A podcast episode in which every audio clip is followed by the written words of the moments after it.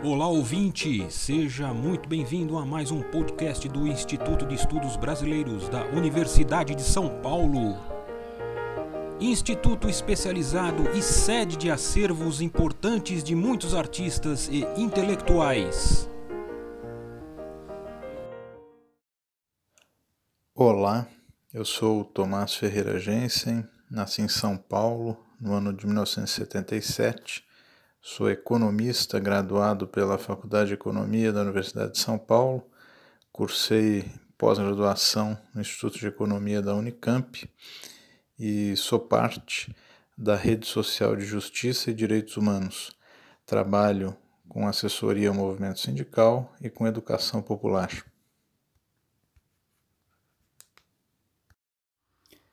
Celso Furtado e a coragem para superar o subdesenvolvimento. Ao proferir aula magna por ocasião da entrega do título de doutor honoris causa que a Unicamp lhe conferiu em 1990, Celso Furtado indicou sugestões para os pesquisadores engajados na busca pela superação do subdesenvolvimento. Esse texto foi posteriormente publicado pela revista do Instituto de Economia da Unicamp em agosto de 1992. Furtado dirigia-se àqueles cientistas sociais para os quais sua grande contribuição teórica e prática configuram referência essencial para a reflexão crítica sobre o impasse histórico configurado no subdesenvolvimento, que na caracterização de Furtado é como o deus Janus, que tanto olha para frente como para trás, condenando a sociedade à catástrofe social. Para chegar a configurar pontos que considerava essenciais para superar o subdesenvolvimento, Furtado retoma sinteticamente as principais articulações da teoria do subdesenvolvimento, para caracterizar o momento vivido pelas sociedades subdesenvolvidas, notadamente o Brasil.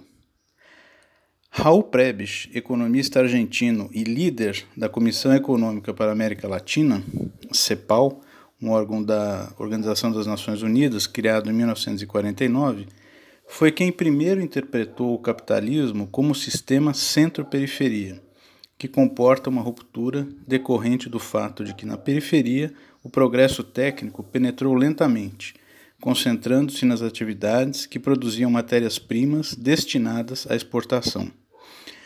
A partir daí, Furtado avançou para caracterizar o que chamou de modernização ou seja, a forma de assimilação do progresso técnico quase que exclusivamente no plano do estilo de vida, com fraca contrapartida no que respeita ao sistema de produção. Enquanto nas economias desenvolvidas existe um paralelismo entre a acumulação nas forças produtivas e diretamente nos objetos de consumo, ou seja, o crescimento de uma requerendo o avanço da outra, a raiz do subdesenvolvimento está precisamente na desarticulação entre esses dois processos, causada pela modernização.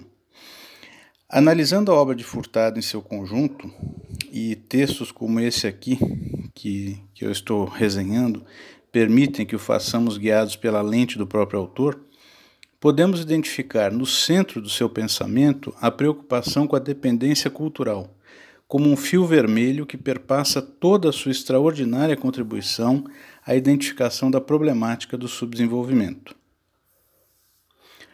O progresso técnico manifesta-se sob a forma de processos produtivos mais eficazes e também de novos produtos que são a face exterior da civilização industrial. Desta forma, a propagação de novas técnicas inerente ao capitalismo é, antes de tudo, a difusão de uma civilização, que impõe às populações padrões de comportamento em permanente modificação. Trata-se da difusão de todo um sistema de valores que tende a universalizar-se.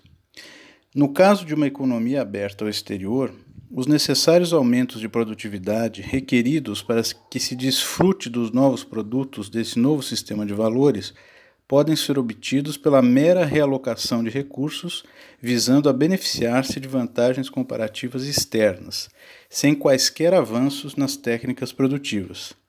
Passar da agricultura de subsistência pra, para a agricultura comercial de exportação requer apenas os ganhos de produtividade decorrentes do acesso a um outro mercado com base na especialização, sem que a agricultura necessite ser modernizada. Ou seja, em muitas áreas do globo, o processo de difusão de novas técnicas deu-se apenas e quase que exclusivamente pela introdução de novos produtos. Mesmo nos países em que a escravidão ou a servidão persistiu, um novo sistema de vida foi introduzido, junto com os novos produtos, em benefício de certos segmentos da população e graças aos incrementos de produtividade criados pela modernização. Furtado alude à industrialização tardia do Japão, que teve como ponto de partida um esforço concentrado no tempo de acumulação e absorção de novas técnicas, aumentando a taxa de poupança ao mesmo tempo em que emerge um setor produtor de bens de capital. E ou moderniza-se um importante segmento da indústria produtora de bens de consumo. De específico a esse tipo de industrialização, Furtado assinala o amplo papel desempenhado pelo Estado e a maior rapidez no processo de reestruturação do sistema produtivo. Outro é o caso e a especificidade das economias subdesenvolvidas, inseridas no sistema de divisão internacional do trabalho, como exportadoras de produtos primários.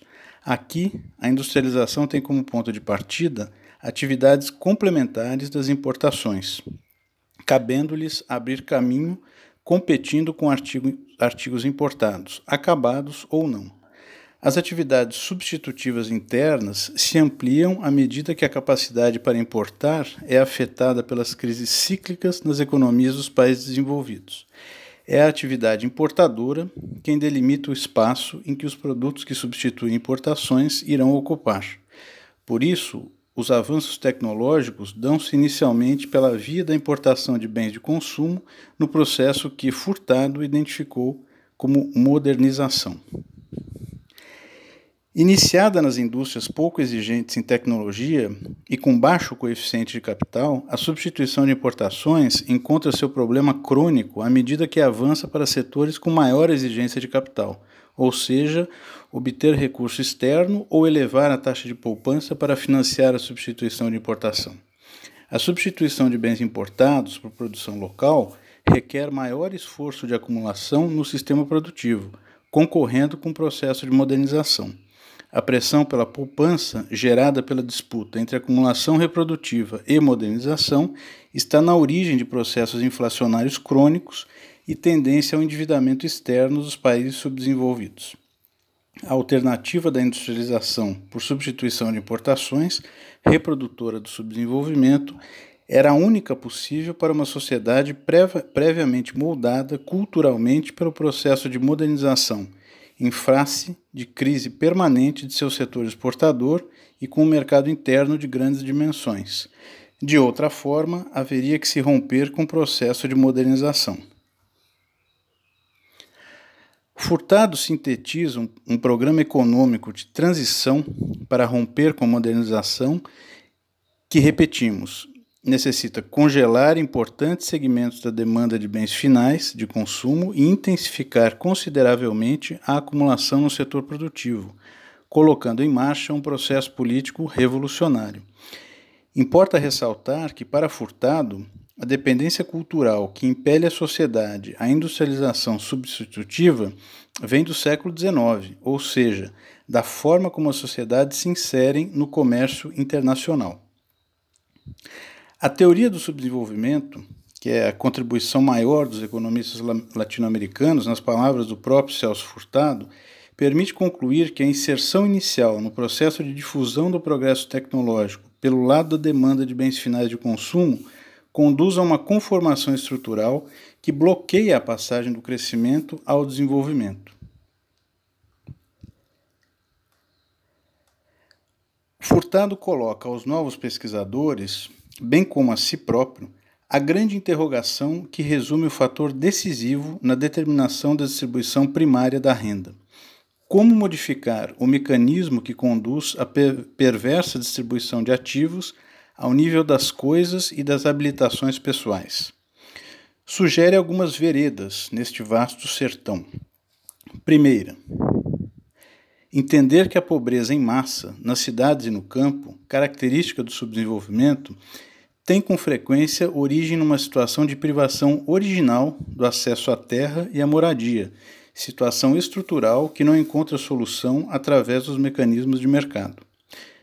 Segundo, o processo de modernização, ao retardar a penetração de novas técnicas nos meios de produção, retardou a emergência de novas formas de organização das massas dos trabalhadores, constituindo um traço característico do subdesenvolvimento, ou seja, a exclusão de importantes segmentos da população da atividade política, privados que estão de recursos de poder. É preciso que o país subdesenvolvido dedique parcela substancial de seu esforço de poupança ao aperfeiçoamento do fator humano, implicando em redução significativa do consumo dos grupos de altas rendas e convivência com taxas de crescimento mais baixas. Ampliação dos esforços e recursos em pesquisa científico-tecnológica, particularmente de parte das empresas, e é fundamental desenvolver um profundo conhecimento da realidade para fundamentar projeto político que seja esposado por amplos segmentos sociais, condição essencial para que as importantes modificações estruturais requeridas para a superação do subdesenvolvimento logrem êxito. Poucos anos depois desse texto, Furtado escreveu um amargo ensaio intitulado Brasil, a construção interrompida, analisando a penetração do neoliberalismo no Brasil, que então se iniciava na gestão de Fernando Henrique Cardoso e que seria aprofundada ao limite do possível, dado pelas forças da interdependência, nos dois mandatos eh, de Fernando Henrique. Seguimos hoje sob o domínio do impasse histórico que, sem solução de ruptura, nos aprofunda na barbárie. Superar esta herança maldita continua a ser a tarefa daqueles a quem se dirigiu Furtado anos atrás. Por isso, às vésperas da posse de Luiz Inácio Lula da Silva como presidente em 2003, para o seu primeiro mandato na presidência, Furtado afirmou que, de fato, o que se requeria do novo governo é coragem. Sua advertência segue clamando ainda hoje.